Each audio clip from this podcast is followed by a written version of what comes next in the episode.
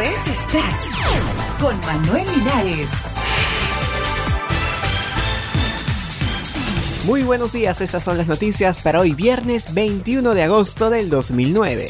Una viuda estadounidense ha puesto a la venta la tumba de su marido situada justo encima de la de la leyenda del cine Marilyn Monroe para poder hacer frente a su hipoteca.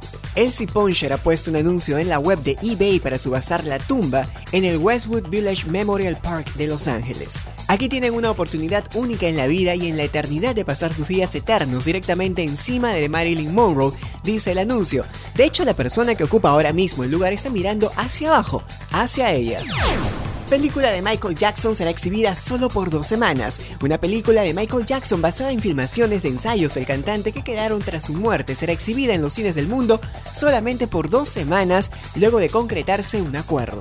El distribuidor Sony anunció el jueves que la fecha del estreno de Michael Jackson This Is It fue cambiada al 28 de octubre, dos días antes de lo anunciado. Los boletos saldrán a la venta el 27 de septiembre.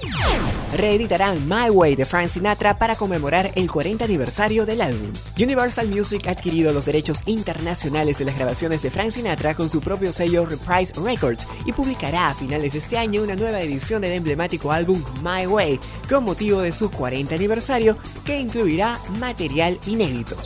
Hasta aquí Extract, podcast y noticias. Les habló Manuel Linares. Muy buen fin de semana. Chao.